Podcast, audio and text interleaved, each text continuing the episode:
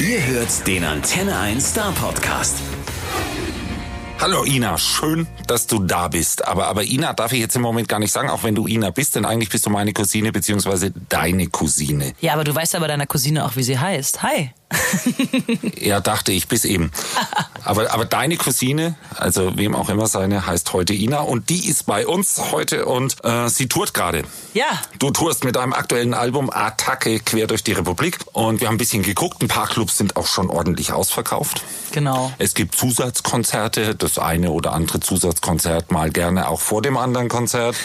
Und in Hannover habe ich festgestellt, da spielt er sogar so richtig oldschool, so wie das in den 60ern und 70ern war, mehrfach am Tag. Ne? Geil, da war das auch so. Ich kenne das ähm, so aus, aus Amerika. So, ja, ja, ja, genau. Die, diese James Brown Shows, irgendwie genau. 14 Uhr die erste, 16 Uhr die zweite. Und du, du machst das ganz ähnlich in Hannover, ne? Ja. Äh, wie fühlt sich das an, dass so läuft? Ähm, total gut, weil ich meine, also ganz ehrlich, erste große Tour. Wir haben im Mai drei Shows, als das Album kam, als Release-Shows gespielt. Die waren alle drei ausverkauft und dann haben wir gesagt, okay, jetzt spielen wir eine große, lange Tour und das als erste Tour, Newcomer, 23 Städte. Pff das ist ganz schön, ganz schön besonders und äh, ja, ein riesengeiles Gefühl. Und wenig Off-Days? Ähm, es geht sogar. Wir haben manchmal so Blöcke dazwischen, wo dann wirklich Pause ist, aber ab jetzt wird's sehr tough. Also dieses Hannover Doppelshow und einen Tag vorher Köln und Aftershow-Party noch auflegen, das, das wird äh, ganz schön tough. Ab jetzt bis 30. November wird's hart. Das heißt, du legst dann danach noch auf? Ja, das weiß ich noch nicht so genau, und, wie ich das mache. Und, und, und, und was bitte? Ganz andere Musik natürlich, als es vorher gibt. Ja, weiß ich auch nicht. Das haben wir noch Vielleicht nicht so, so, so ein bisschen Minimal-Techno. Ja, das wäre geil. Ja, genau. So, so zum Erschrecken von allem. Nee, Spaß beiseite. Hättest du eigentlich mal gedacht, dass es so läuft, damals, als du das erste Mal irgendwie schulemäßig in, mit, mit einer Band auf der Bühne standest? Auf gar keinen Fall, nee. Also ich hatte immer diesen Traum, dass ich irgendwie ähm, für was Besonderes gemacht bin. Den haben natürlich, glaube ich, auch viele. Und ich habe den auch ganz lange irgendwie links liegen lassen, diesen Traum, weil ich immer dachte, nein, nein, das träumen ja alle und äh, man kann es nicht packen. Und als ich dann irgendwie 2011 meinen Job hingeworfen habe, ähm, eigentlich bin ich Maschinenschlosserin und ähm, Meister. Ja. Wenn so viel Zeit muss sein. Understatement. da habe ich echt gedacht, okay, alles klar, der Rest meines Lebens wird äh, aus Kellnern und Barbetrieb bestehen und ab und zu mal Coverjobs spielen. Und äh, habe aber trotzdem gedacht, dass ich damit happy werde, weil es halt einfach Musik machen in erster Linie ist. Und das ist jetzt so gerade so gut läuft. Also ich habe einfach nur einen riesen, einen riesen Wunsch, dass das nicht aufhört. So. Das liegt ein bisschen an allen, die zu den Konzerten kommen. Ja. Das heißt, die müssen auch weiterkommen und die müssen das ihren Freunden und Bekannten sagen, weil du hast zur Attacke geblasen. Ha, ha, ha. Das war jetzt also, also, also wirklich die, der gewalttätige Übergang zum Album. Attacke-mäßig geht ja gleich entsprechend los, das Album. So auf sie mit Gebrüll. Ist, ist das jetzt der aktuelle Deine Cousine Schlachtruf? Oder, oder ist das eine Geschichte, die du erzählst? Man kann es ja so und so verstehen. Man kann es aus Sicht der Band verstehen oder aber auch als Geschichte. Ja, also es ist es ist aus jeden Fall meine Geschichte so. Also ich schreibe die Texte ja auch nicht mit äh, mit den Jungs, die da mit mir auf der Bühne stehen und meine Band sind, sondern ich schreibe die ja ähm, alleine oder mit anderen Leuten hauptsächlich so. Und ähm, Attacke ist jetzt ganz klar so betitelt. Das ist ein Song, der mich schon drei, vier Jahre begleitet hat und immer sich wieder verändert hat. Also ich habe die ganze Zeit an diesem Song geschrieben. Gibt ja so Geschichten, dass man manchmal sagt, ja, den und den Hit, den habe ich in einer halben Stunde geschrieben. Gibt's auch. so.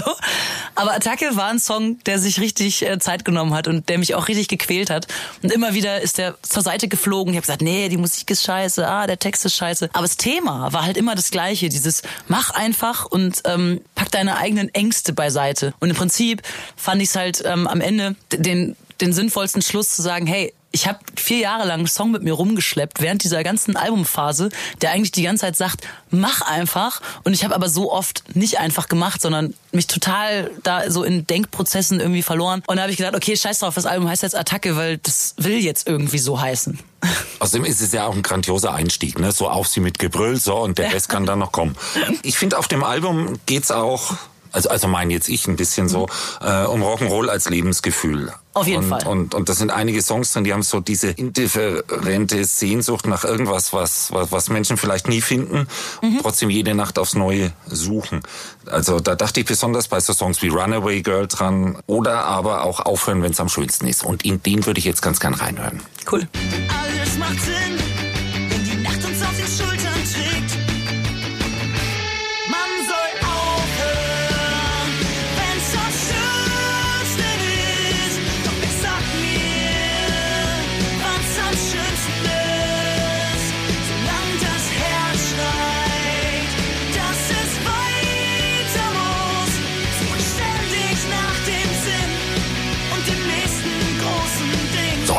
jetzt, dieses Ding? Ist, ist, ist, ist, ist das jetzt so der Ausdruck von, es kommt immer noch was und man muss gucken und, und, und die, die, diese Sehnsucht nach den Dingen, die passiert, ist das was, was dich bewegt oder ist das wieder, das kann man immer ein bisschen schwer entscheiden. Schreibst du über Menschen oder über dich oder über beides? Also beim ersten Album habe ich wirklich sehr, sehr viel über mich geschrieben. Also es gibt, ähm, ich würde fast sagen, nur ein, zwei Songs, die äh, so, ich nenne es mal, ein bisschen konstruierter einfach sind, wo ich mir Geschichten ausgedacht habe. Das meiste ist wirklich aus diesem jahrelangen Suchen nach, okay, ist es, das, ist es denn jetzt Musik, was mich wirklich glücklich macht und komme ich damit und mit diesem ganzen Zirkus drumherum, der zu Musik gehört, komme ich damit an dieses Lebensgefühl, was ich halt, wie du gerade schon gesagt hast, so ewig vermisst habe und wo, nachdem ich immer wieder jage. Und es wird auch nicht aufhören, da immer weiter dran zu nagen, so hey, wo ist denn das nächste große Ding, was ich irgendwie so erleben kann. Und ähm, ja, also das ist, das ist definitiv alles. Dieses Thema ist komplett mein Lebensthema und das endet auch nicht, weil du spielst eine geile Show vor 100 Leuten und denkst, ja, das war mega. Und denkst, ja, aber wenn nächstes Mal 102 kommen, dann wird's ja richtig geil. Und Das also ist die, diese Frage, wann es am schönsten ist, weiß man ja nie. Weiß man man weiß nie. immer nur, jetzt ist toll. ja, Aber genau. es kö- könnte morgen noch schöner werden. Und eigentlich möchte man es auch. Genau. Oder es könnte beschissener werden. Das wäre noch viel schlimmer. Das wäre aber auch total langweilig, wenn man es vorher wüsste. Ja. Machen wir einen Sprung zurück in die Zeit. 2014, für dich ein Jahr, ne? Da Ja. gewinnst du den Panikpreis aus der Lindenberg Stiftung. Genau. Aha, die sitzt auch noch in Kalf, quasi vor den Toren Stuttgarts. Äh, mit was für einem Song hast du den gewonnen? Äh, den gibt's so gar nicht, der wurde nie richtig veröffentlicht. Ähm, Blondes Gift hieß der. Also wenn man sich so äh, richtig so wühlt und äh, im Internet guckt, dann findet man den schon noch bei so gewissen, äh, ja, irgendwie auf irgendwelchen YouTube. Äh, genau. Es war so einer meiner ersten Songs, die so, wo ich mich getraut habe zu sagen, ich bin jetzt einfach mal wirklich ein bisschen mehr ich und äh, habe auch keine Angst vor meiner eigenen Sprache so und vor meinen eigenen Ideen. Weil vorher habe ich ganz oft noch so ein bisschen nach diesem, was man ja bei Popmusik oft macht, so dieses Gucken, so was machen eigentlich andere und was muss man denn machen, damit es erfolgreich wird. Und an dem Punkt, wo ich mich davon gelöst habe, da wurde es auf einmal geil. So, als ich gesagt habe, ich mache jetzt wirklich einfach nur, was ich will und Dann ist das am Ende aber auch der einzige Preis, der auf sowas guckt. Ansonsten schauen doch alle anderen nur nach kommerziellem Erfolg. Naja, da geht's ja, also ähm, das ist ja ein Preis, den Udo absichtlich, das ist ja in erster Linie ein Texterpreis, äh, wo es weniger um die Musik geht, mehr um, um, um das Andersdenken so. Also so ein bisschen seine Philosophie und die von Hermann Hesse, das ist so der Hintergedanke von diesem Preis. Also er sucht gute Texter und ähm, coole Peoples so einfach. Und das ist, ja, glaube ich, der Punkt. Und die Legende sagt, du hättest dich dann mit Udo in stundenlangen Telefonaten nachts angefreundet. Ja, Stimmt das? Ja, es waren nicht nur Telefonate, sondern auch Treffen, weil wir wohnen ja in der gleichen Stadt. So, also es hat nach dem Preis noch eine äh, Weile gedauert, bis das so und auf einmal kam dann so per SMS so. Also ich bin dann erstmal einmal zu Proben gefahren nach Hannover, wo die gerade für die Stadiontour geprobt haben. Ja, wie kam es denn überhaupt dazu? Weil du, weil du singst ja auch mit Udo. Genau, also Teil des, ähm, des Preises oder des, des Gewinns, den man dadurch bekommen hatte, war halt ein Tag Panikkurs mit Udo selber. So. Das war halt also quasi ein Tag mit Udo Panikkurs, wo er einem so dann erzählt, wie man so Star wird. Oder wie er, wie er das Leben sieht. Mal um die Außenalster joggen. Genau, aber bei uns war es halt so, dass ich nach, ähm, ich wurde von äh, seinem, von seiner rechten Hand angerufen und so, hey, Udo würde dich gerne nach Hannover einladen, wir, wir proben da. So, kannst du da kommen? Wir zahlen dir ein Hotel und dann kommst du. Hab ich, alles klar, bin ich irgendwie so montags morgens nach Hannover gefahren, ganz aufgeregt und habe gedacht, ich bleib jetzt da eine Nacht und äh, hab einen schönen Tag und dann ist das morgen auch wieder vorbei. Und als ich nachts und wir haben den ganzen Tag so miteinander abgehangen, ich habe mir angeguckt, wie die proben, ich war bei Besprechungen dabei und äh, konnte das alles so aufsaugen. War natürlich ganz aufgeregt und als ich nachts in den Fahrstuhl gestiegen bin mit ihm und meinte so, ey, vielen Dank für einen tollen Tag, ähm, so war echt cool und ciao und hoffentlich sieht man sich mal wieder und dann meinte, ach so, ja, fährst du morgen schon? Und ich so, ja, also eigentlich schon. So, ja, musst du denn fahren? Und ich so, nö, eigentlich nicht. ja, dann bleib doch noch ein bisschen. Und dann habe ich halt diesen äh, nächsten Morgen äh, die, die rechte Hand wieder angerufen und meinte so, also Udo hat gesagt, ich soll noch ein bisschen bleiben. Wie soll ich denn das jetzt verstehen? Also, ja, ja, wir haben dir jetzt ein Hotel bis Freitag gebucht, also kannst bleiben. So. Und dann, so ist das irgendwie entstanden. Und dann hing ich da einfach ab und hab, äh, haben wir so rumgehangen. Und dann kam auf einmal, als ich dann später in Hamburg wieder war, so Theatereinladung, hey, willst du mit ins Theater und wir machen dies und und so ist das immer mehr geworden. Und schon bist du Mitglied der Panikfamilie. Ja, Ein Traditionsunternehmen seit den frühen 70ern. ja, genau. Wie fühlt man sich, wenn man mit sowas unterwegs ist und dann auch mal in der Arena spielt? Ja, das ist natürlich krass, weil ähm, also allein schon ich habe das ja vorher noch nie gemacht. Es gibt ja so ganz viele Sängerinnen und Sänger, die die machen sowas wirklich hauptberuflich einfach nur Backing singen bei anderen großen Leuten und die haben dann auch schon 100 Millionen von diesen riesigen Shows gespielt. Ich habe immer nur meine eigenen Sachen gemacht und ein paar Coverjobs, um Geld zu verdienen. Und dass Udo einem dann zutraut, auf einmal zu sagen, so, hey, äh, Backing-Sängerin schwanger geworden, die kann nicht mit auf Tour. Hast du nicht Bock? So? Und ich dachte so, Ja klar, und macht dann auch gleich klar. MTV Unplugged mit, ne? Ja gut, das war ja ein Jahr später, aber, Na ja, aber es kam war so natürlich so, als ich das erste Mal äh, vor 12.000 Leuten, also es sind ja immer so 12.000 bis 16.000 Leute in diesen Arenen, da raus bin, da ging mir schon ganz schön der Stift. Also da war ich schon so, okay. Und dann hatte ich noch äh, bei der ersten Show vollkommen bezeichnend direkt zwei Minuten vor der Show auf einmal Technikprobleme, mein In-Ear ging nicht und also mir ist alles, mir ist wirklich alles so, ah, ich werd's verkacken, die erste Show. Aber ich glaube, mittlerweile habe ich da eine ganz gute Routine bekommen. Also augenscheinlich hast du es nicht verkackt. nee. Sonst wäre das alles anders gekommen, nehme ich einfach mal an. Gibt es eigentlich einen Lieblingssong von Udo? Ja. Also, also einen, einen Also den du ein- singst und einen, der ein Lieblingssong ist. Oder ist es vielleicht sogar dasselbe? Ach so, nee, das sind für mich wirklich unterschiedliche Sachen, weil Udo hat, wenn er alleine Balladen singt, so ein spezielles Timbre und äh, so eine spezielle Art, Geschichten zu erzählen. Also ich bin ein großer Fan von Bis ans Ende der Welt und das äh, kann ich, da kann ich auch nicht satt dran hören, wenn er das alleine singt. Das ist eine super schöne, unkitschige Liebesgeschichte. Und Und ein spätes 70er, ne? Ri- Richtig, richtig alte Also, Udo Lindenberg-Klassiker kommen hier wissen raus. als ich, weil ich kenne die Sachen ja alle nur aus der heutigen Sicht betrachtet. Ich habe jetzt nie diesen Backkatalog so aufgearbeitet und weiß, oh, dieser Song ist auf der Platte das erste Mal Also es, rausgekommen. also es gab Schulkinder, Generationen von Schulkindern, die haben die jeweils aktuellen Lindenberg-Platten auswendig sich vorgesagt, anstatt sich um andere Sachen zu kümmern. Aber ja, es ist, es ist auch vorbei. Die sind jetzt mittlerweile alle alt und die äh, buchen die Sitzplätze und gucken dir zu, wenn du mit Udo performst. Schön. So, aber, aber, aber weg von ihm schon wieder, ne? Ähm, also, du hast es vorhin schon gesagt, du hast ja auch was Richtiges gelernt, ne? Ja. Ne, so mit, mit, ich hab's, sag's nochmal, also so richtig mit Meister, also nicht irgendwie mal schnell durch die Lehre gepennt und Ich hab das richtig lange gemacht. so, so, so, sondern so, so, so richtig.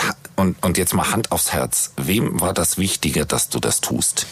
Dir oder deiner Familie? Nee, das ist gar nicht der Punkt. Ähm, also das klar, meine, ich komme aus einer totalen Proletariatsfamilie, also da war Arbeiten und Schule und so, das war halt einfach total wichtig und wenn das funktioniert hat, dann konntest du auch machen, was du wolltest, so ansonsten, also das war vollkommen egal, dass du nachts um zwei besoffen nach Hause kamst, solange die Schulnoten irgendwie stimmten oder sich in einer Ausbildungswerkstatt In der Lehre bist du pünktlich. Genau, keiner beschwert hat, war das alles in Ordnung so ungefähr.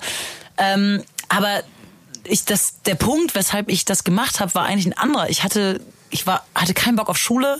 Ich hatte sowieso keinen Bock irgendwie aufs Leben und ähm, ich habe immer Musik gemacht, aber hatte keine Vorbilder, die jetzt einfach so Musiker waren. Also die einzigen Menschen, die von Musik lebten, die ich kannte auf dem Dorf, das waren die Musiklehrer an der Musikschule.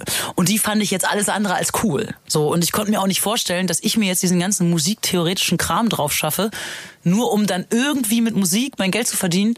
Aber eigentlich äh, fünfjährigen Kindern Gitarre spielen beibringe. So, also das war eine Vorstellung von Musik, die es nicht gab. Und ich hatte auch nicht die anderen Idole, die halt so dazwischen sind, sondern für ich dachte, okay, entweder wirst du durch irgendeinen blöden Zufall entdeckt und kommst dann ins Fernsehen und bist ein Riesenstar, oder du hängst halt an einer Musikschule, so, oder spielst Hochzeiten. Die Drohung der Musikschule immer im Nacken, ne? Ja, klar. So, und bei uns zu Hause wurde einfach früher, ähm, ich, wir mussten als Kinder oder als Jugendliche viel zu Hause einfach helfen, so im Garten. Und äh, also ich habe viel mit Hammer und irgendwelchen Nägeln und Motorsägen irgendwie rumhantieren müssen, was für ein Mädchen ja jetzt auch nicht unbedingt normal ist, so mit 13, 14. Aber das war bei uns halt normal. Und ich konnte mir überhaupt nicht vorstellen, ins Büro zu gehen. Und dann hat mein Vater halt irgendwann gesagt, ja, dann äh, mach doch eine Ausbildung, irgendwie was Handwerkliches. Und dann hab ich gesagt, ja super, klingt toll, ich mach Tischler. So. Und er sagte, auf gar keinen Fall machst du Tischler, weil du baust keine ähm, schönen Möbel, sondern du baust auf einem, auf einem, auf einem kalten Baustelle, baust du äh, Fenster in irgendwelche Rohbauten. So, ne? Ah, okay, alles klar. Ja, mach mal das gleiche mit Metall. Da verdienst du ein bisschen mehr, hast früher Feierabend Und und, kannst deine. Mucke machen. So, und eine Heizung, ja.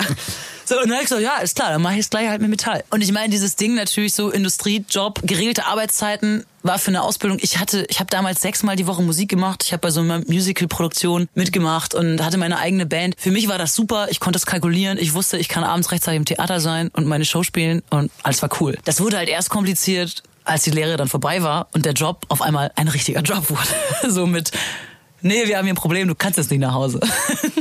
Ja, aber das hat sich ja dann entsprechend ergeben. ja. Du hast dich davon zu lösen gewusst. Genau, es hat aber auch echt eine Weile gedauert. Ne? Also ich habe ja bestimmt nach der Ausbildung vier Jahre, also ich war erstmal zwei Jahre auf Montage, wirklich so Spanien und alles und habe da irgendwie rumgeschlossert, nebenbei meinen Meister gemacht. Und äh, dann später ging dann dieser große Scheiße, was mache ich denn jetzt mit 40? Schicke ich dann mein Kind so vollkommen deprimiert in Gesangsunterricht, weil ich immer sage, ich will ja Sängerin, wollte ja Sängerin werden. Da hatte ich keinen Bock drauf. Kannst einen Partykeller ausbauen, kannst du Ja, geil. Schlagzeug üben. ne? es, es, gibt Ich so, habe auch ja, mal Musik gemacht. Das hätte ich dann immer zu Bands gesagt. Damals, du, ich habe eine Kassette, die können wir nicht mehr abspielen. Aber da kannst du mal mal drauf hören. Okay, äh, wie, wie, wieder zurück zu deiner Musik. Es geht in den Songs äh, nicht nur wie eben jetzt vielleicht so ein bisschen den Eindruck erweckt um Rock'n'Roll und vorwärts und drauf und gib's ihn. Äh, ich finde schon, du hast da auch ein Auge beziehungsweise ein Ohr für kleine, aber, aber ganz wichtige Momente und, und beschreibst die ganz präzise. Und da möchte ich mal in ein Beispiel reinhören, das sich ganz anders anhört. Wenn das Liebe ist. Wenn das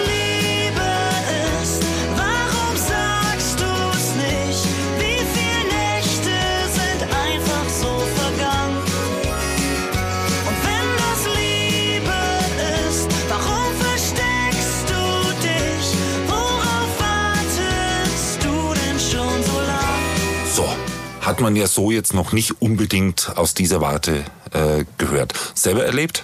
Ja. Muss ich das überhaupt bei irgendeinem Song noch fragen, selber erlebt? Sollbruchstelle habe ich. Also ja, nee, ist ja auch nur eine Erzählung, von daher, also habe ich jetzt nicht selber erlebt, aber ist natürlich auch aus meinem Dunst, also aus meinem Dunst, Dunstkreis, ja. Aus dem Dunstkreis, aber du guckst da schon ganz genau hin, ne? So, Ja, da, da. ich finde das interessanter, so als diese ähm, Plattitüden rauszuhauen. Also klar mache ich auch manchmal so über, so ein bisschen, ich sag mal so ein bisschen Texte, die jetzt nicht komplett klar sind. So unkaputtbar ist ja so ein Text, der nicht so ganz klar ist, was er eigentlich will.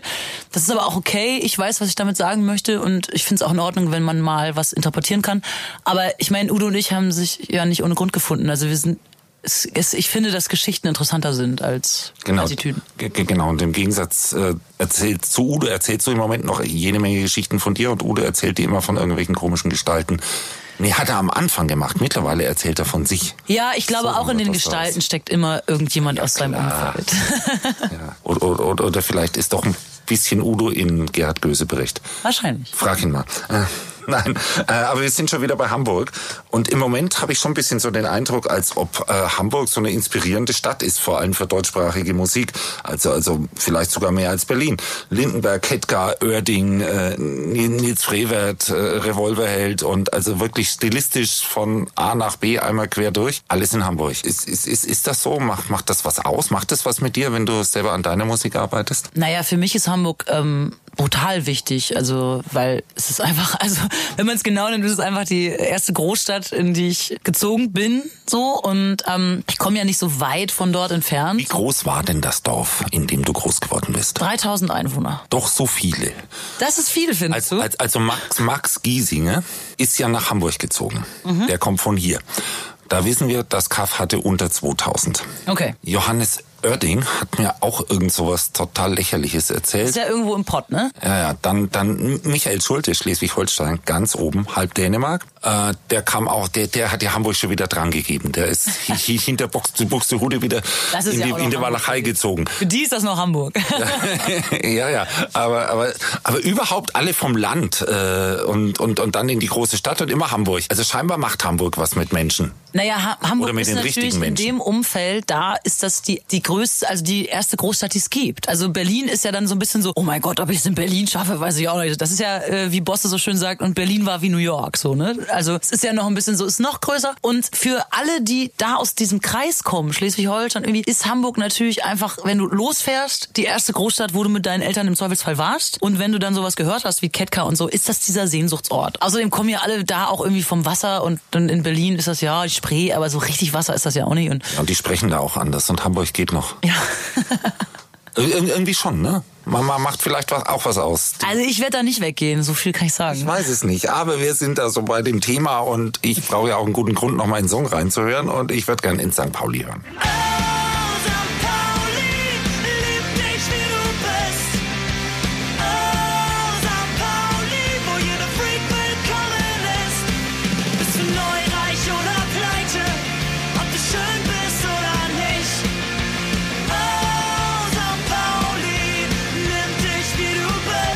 So, das ist jetzt ein Song gewesen mit jeder Menge Momenten drin. Äh, ist das das, was man so wahrnimmt, wenn man so über, über den Kiez läuft äh, mit offenen Augen? Oder, oder sind das einfach nur so Triggermomente in deinem Kopf und du stellst dir das jetzt vor? Nee, das ist schon, also ich wohne ja auch direkt auf dem Kiez. Und das ist schon das, was man da so empfindet. Oh, also, große Freiheit 1. ja, so ungefähr. Ja. nicht, nicht, nicht, nicht wirklich. Nicht eins, aber schon in der Ecke da. Okay. Also schon, schon mittendrin. Es ist, äh, ist jetzt nicht so, schon, also ich kann die Nacht hören. Okay, wir werden jetzt keine Adresse hier durchgeben. nee, werden wir nicht. Schade eigentlich. Aber okay, du hättest sonst Bußladungen von Baden-Württembergern wahrscheinlich da- davor. Das macht nichts. Können die, können die alles an die, an die Firmenadresse schicken. Ist auch, auch nicht okay, so weit weg. gut. Nehmen wir gerne Geschenke an. Gut, wo, wo sind wir stehen geblieben? Genau. Äh, Also zum Beispiel, der, der Song geht ja los, der Kellner an der Ecke wäre gern, gern Pornostar gewesen und ähm, so zerplatzte Träume, die man den Menschen aber auch ansehen kann, oder? Ja, genau. Und das ist schon etwas, was ich da sehr viel wahrnehme. Also das ist ja so ein Rotlichtviertel und äh, überhaupt solche Großstadtfools, die ziehen ja Sehnsüchte an. Und deshalb, du sagst immer, auf dem Album geht's um Rock'n'Roll, Lifestyle. Da, das finde ich nicht. Ich finde, es geht um Sehnsüchte. Es geht immer um Sehnsüchte, weil ich habe sehr viele Sehnsüchte in mir und gefühlt bin ich nie komplett zufrieden. Und deshalb stelle ich mir natürlich auch die Frage bei anderen. Und wenn ich ähm, in der Thai-Oase, ein guter Freund von mir, mit dem kann ich nicht weggehen, ohne dass wir nachts in der Thai-Oase landen. Das ist äh, für alle anderen, das ist so ein Karaoke-Schuppen direkt auf der großen Freiheit, wo sich nachts dann wirklich alles trifft. Und wenn du gerade in der Woche vor allen Dingen, wenn ich oft feiern gehe, äh, da bist, dann sind da halt ganz, ganz viele Leute, die wirklich auch toll singen und dann da so Musical-Dinger schmettern oder so Filmklassiker da singt ja nicht jeder Scheiße, nur weil es Karaoke ist. Und die treffen sich da und das sind richtige, die kennen sich alle und so. Und natürlich sitze ich dann da und denk, pff, ja, ich, entweder machen die Musical und sind jetzt nach der Show hierher gekommen, so, oder die haben diese Sehnsucht in sich, dass sie eigentlich gerne singen möchten. Und das ist deren Moment. Die stehen dann da und kriegen dann da auch Applaus, weil natürlich auch alle anderen raffen, dass das jetzt kein Quatsch ist, sondern dass der weiß, was er tut. Die acten auch ein bisschen. Und das finde ich irgendwie schön, dass da so auch so Sehnsüchte, die im Zweifelsfall nicht erfüllt werden, aber mal kurz erfüllt werden können. Es ist, ist ja auch zu kurz gesprungen, glaube ich, das Ganze einfach nur als Rotlichtbezirk abzutun, weil es irgendwie seit Beatles, Cliff Richard irgendwie äh, Rock'n'Roll ist. Das sind die Clubs und, Ja. und, und, und da, da, das ist die Sehnsucht für ein, für ein anderes Leben ein bisschen dort. Total. Mein Gott, jetzt habe ich das gesagt, was du hättest sagen sollen. Aber du sagst es viel, viel, viel besser, wenn du es singst, finde ich. Genau. Wir machen immer ein Spielchen mit unseren Gästen. Äh, wir machen so eine Art virtuellen im Kopf Einkaufsbummel. Und, und am Anfang äh, darf sich unser Gast immer aussuchen, in welcher Stadt. Also, Shoppen? ja. Köln. Auch shoppen. Ach so. Also wir machen dann schon ein bisschen mehr, aber es ist in erster Linie shoppen. Ja, shoppen kann man sehr gut in Köln. Also bestimmt auch in anderen guten Städten, aber ich weiß, in Köln kann man gut shoppen. Also gut, wir sind in Köln zum Shoppen, weil Hamburg zu teuer ist. Nee, in Ist Köln es- gibt's ist- bessere Läden. Ist es super? Wirklich? Ja, ich finde, also ich weiß nicht warum. Ich kann in Köln finde ich gute Klamotten. Okay, was würdest du an Klamotten zuerst einkaufen? Weil der Klamottenladen ist natürlich der erste, der auf der Liste steht. Ja, also äh, ich bin auf jeden Fall immer happy über geile Oberteile. Das ist immer sehr schwer zu kriegen. So, keine Ahnung, so T-Shirt-Kleider und äh, fancy Strumpfhosen. Kann ich mehrere Sachen kaufen? Ja klar. Ja, also ich kaufe eine fancy Strumpfhose und ein T-Shirt-Kleid und eine geile Jacke. Ich habe so ein Wägelchen dabei, weil wir ziehen ja jetzt weiter. da kannst du mal alles draufladen. Wir machen jetzt Kontrastprogramm, ne? Mhm. Gehen jetzt im Buchladen, da ist nämlich schräg gegenüber einer. Würdest du überhaupt noch Bücher kaufen oder machst du das eher so elektronisch, Ich kauf Bücher. Kindle-mäßig? Ich kauf Bücher. ja. Ich genau. bin kein Freund von. In Äh, welche Ecke gehst du dann? in welche Ecke? Auf jeden Fall Romane. Also ich lese immer Romane, kein Krimi oder so, sondern ich lese also ja Popliteratur. Das sagt also für alle, die es nicht so in Bücher, so Nick Hornby, Stuttgart Barre, das sind so diese ganzen Popliteraten. Rock'n'Roll-Literatur. Ja, aber Irgendwie schon, ein bisschen. Das heißt Popliteratur. Stuttgart Barre hat ja auch, auch über Lindenberg, beziehungsweise über das, was, wo Lindenberg ihm weitergeholfen hat, geschrieben. Ja, aber ich hab ihn schon gelesen, es ist bevor all- ich- alles furchtbar. Das hängt alles so zusammen. Ja, aber das ist jetzt ja nur, also das ist ja wirklich das, was äh, ich sag mal Musik und ähm, andersdenkende Menschen in meiner Generation haben halt diese Bücher gelesen, so. Ne? Und Nick, Nick Hornby schreibt ja auch über Rockstars, die keine mehr sind. Das war, glaube ich, der letzte Verfilmte von ihm. Ich weiß gar nicht, wer Genau. heißt. Aber, aber der hat auch so ein, st- st- ständig das mit drin. High Ja. Fidelity ist ja über den Plattenladen, genau. Über den Plattenladen. Oh, das Buch Best. der Film über den Plattenladen mit den besten Listen. Lass uns in den Plattenladen gehen. Also genau, haben wir jetzt schon Bücher gekauft? Ja. Ja, du, du hast da ein bisschen gestöbert und jetzt schauen wir nach Platten. Schaust du erstmal, ob deine auch da steht oder guckst du gleich mal, was so die Konkurrenz macht? Also ich sag mal so, ehrlich gesagt, seitdem Platten und CDs von mir im Laden stehen, gehe ich nicht mehr wirklich in CD-Läden so, sondern also wenn in Vinyl-Shops. Und da sucht man ja eher nach so alten Klassikern, die es ähm, teilweise noch nicht, also die es wirklich gar nicht gibt. Zum Beispiel die ganzen Ärzte-Sachen, Farin Urlaub-Sachen, die gab es ja bis vor einem Jahr wirklich nicht auf Spotify. Ich glaube, erst seit einem halben Jahr gibt's die auf Spotify. Und das letzte, was ich wirklich gesucht habe, waren zum Beispiel Farin Urlaub Racing Team äh, Platten im Plattenladen, weil es die halt noch nicht auf Spotify gab und weil CDs kaufe ich mir nicht und dann wollte ich mir Vinyls kaufen. Aber ähm, meine LP, also Schallplatte, steht nicht im Laden, die verkaufen wir nur auf Tour. Deshalb kann ich da nicht nach meiner suchen. Und im CD-Laden gehe ich wirklich selten. Das ist also wirklich so, so, so, so für die Freaks, die sagen, hey, ich will jetzt da die Limited Edition. Wir können ja mal ganz unverfänglich die Konkurrenz sagen. Ketka ist, ist, ist immer eine super Idee. Die haben immer bunte Platten, aber die kannst du auch nur auf Konzert kaufen. Bei dir auch und deine ist auch bunt, habe ich Rot, gehört. ja. ja knallrot. Aber das hat, bei, äh, das hat bei mir einen anderen Grund. Äh, das hat einfach den Grund, dass wir mit dem Album so spät, spät fertig waren, dass wir für... also ich dachte, schwarzes Vinyl ist ausgewiesen. Nee, nee, wir hatten einfach für die Vinylproduktion so, dass die in den Laden kommt, damals, als das Album rauskam im April, keine Zeit mehr. Weil Vinyls zu pressen dauert ewig. Und dann musst du mit dem Master von der Platte so viel früher fertig sein als bei CD. Das haben wir nicht gepackt. Und wir sind jetzt echt stundenlang in diesem blöden Laden gewesen und haben darüber debattiert, was geht und was nicht. Wie man das halt so macht bei Nick Hornby. Ne? Völlig fertig, wir brauchen Kaffee zur Pause. Ja. Was, was, was, was trinkst du? Irgendwie Cappuccino, ganz klassisch. Einfach Cappuccino, Ja. kein Teechen, kein Gin Tonic zwischendrin. Ach so, wir Achtel wollten doch in Weinchen. Kaffeeladen. Da gibt's doch keinen Gin Tonic, oder? Geh Sonst? nicht in den Kaffeeladen, ich geh in Kaffee, da gibt's alles. Ach so, ja, ich bin so ein Als, Biertyp. als, also ab 18 in Köln, wenn wir Kölsch trinken. Ja, das ist in der Tat nicht so mein Megafall. Du hast Köln gesagt. Ja, aber ja wegen dem Shoppen, weil ich dachte, es geht, ich war schon so aufgeregt, weil ich dachte, es geht um Shoppen. Na ja gut, wir haben jetzt Vorabend, so 17 Uhr. Du hattest deinen Cappuccino und wir müssen Zeit überbrücken für den letzten Punkt, weswegen wir vorher mal gucken, ob wir schnell ins Kino gehen. Ja. Was guckst du dir so an im Kino? Boah, ehrlich gesagt, das klingt jetzt richtig lame, aber ich guck so Programmkino. Ich guck, ich guck überhaupt nicht so diese Blockbuster. Mich kannst du mit diesem ganzen Marvel und sowas, kannst du mich echt jagen. So, ich guck mir diese, diese ganz äh, langweiligen, traurigen. Sind die langweilig? nee, aber das ist, also für, für ganz viele Menschen klingt das ja immer so langweilig, weil da so wenig Action drin ist. Weil die Helden keine Strumpfhosen anhaben. Vielleicht, ja. Ich weiß es Ich nicht. trage selber so viele Strumpfhosen, da brauche ich keine Helden, noch eine Strumpfhose. Genau, es gibt hier nur eine Superheldin. Also zumindest solange wir dieses Gespräch führen. Also Okay. ich guck super gerne so, äh, keine Ahnung, so Wes Anderson, so schräges Zeug ein bisschen. So Wes Anderson Filme, sowas mag ich. Grand Hotel Budapest, solche, solche Sachen, die so ein bisschen anders sind, sowas gucke ich gerne. Bisschen, klein bisschen an. Schick. Okay, aber wir haben überbrückt, wir sind raus, sind noch ganz geplättet von den vielen bunten Farben und den eigenartigen Bildern, die, die wir da gesehen haben. Und jetzt aber in Club. Und da stellt sich natürlich die große Frage, was machen wir jetzt lieber? Spielst du oder gehen wir irgendwo hin, was wir immer schon mal sehen wollten? Also nach so einem Tag, sowas würde ich nie alles vor einer Show machen. Dafür bin ich viel zu fokussiert und Jetzt sei mal nicht so professionell. Spinn einfach rum. Ja, okay, hey, dann kommen wir einfach zu meiner Show heute Abend, alle. Okay, machen wir. Witzemann, Stuttgart. Punkt. Geil. Damit, da, damit ist das auch gesagt. Da freuen wir uns drauf. Wir freuen uns auch auf deinen nächsten Besuch und wir freuen uns schon auf, wenn es wieder was Neues von dir zu hören gibt. Und so lange hören wir rauf und runter Attacke von deiner Cousine. Geil. Bis bald. Bis bald, Dankeschön. Der Star Podcast bei Antenne 1.